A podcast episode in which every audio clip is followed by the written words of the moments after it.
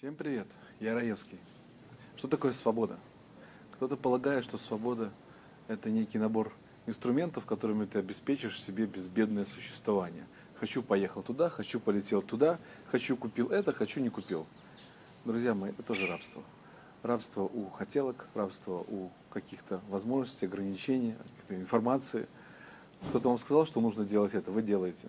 Кто-то не сказал, что нужно делать нужное, и нужное не сделано. Поэтому все-таки свобода заключается не в каких-то атрибутах, не в каких-то внешних вещах. Свобода в нашем сознании. Манипулирует нами или нет? Кто-то использует нас или нет? А кто-то делает нас несчастными? Или все-таки мы сами делаем себя счастливыми? Вот в чем истинная свобода.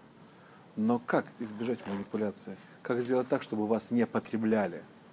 Как достичь той самой свободы, о которой мечтают, но мало кто понимает. Мало кто сознает, что истинная свобода находится в нашем разуме, в нашем сердце, в нашем сознании, в том, как мы мыслим.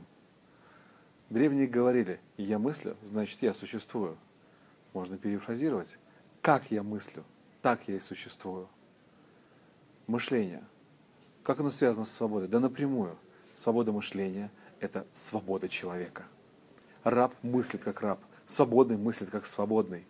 И в конечном счете, когда у человека вырастают крылья, и ему становится море по плечам, начинает мочь все, то откуда взялась эта свобода?